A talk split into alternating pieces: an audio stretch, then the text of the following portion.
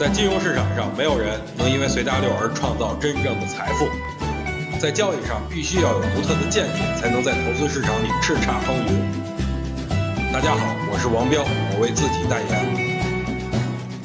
这两天的盘面看着的确挺累的呀，但是个股是噼里啪啦的跟那涨个没完。这又一次让我想起了去年八月十二号我提示风险以后，指数依然上涨的情况。不过这次肯定不会像之前那次快速下跌呀。本次如果下跌的话，顶多跌到两千七百六十点左右。其实最近很多现象都支持我的这么一个说法。首先呢，大家可以看一下创业板已经出现两天的放量滞涨的情况，这明显就是背离现象吧。而且目前大盘上涨的脚步是越来越沉重了，所以说场内。资金很难再把指数推到更高的高点，短期的调整是有需要的，但是下来千万不要恐慌，一定要敢于买入，特别是那些底位有资金一直关注的股票。那给大家举一些例子吧，不作为推荐啊，就比如说什么外高桥、华东科技、新开普，最近都是底部放量，主力啊也不是慈善机构，既然底位人家敢来，说明最终要挣钱走，所以回调后很多个股都是值得大家去关注的。在这儿呢，我要感谢各位啊，第五期招收学员马上就要够人数了，感谢谢大家的捧场。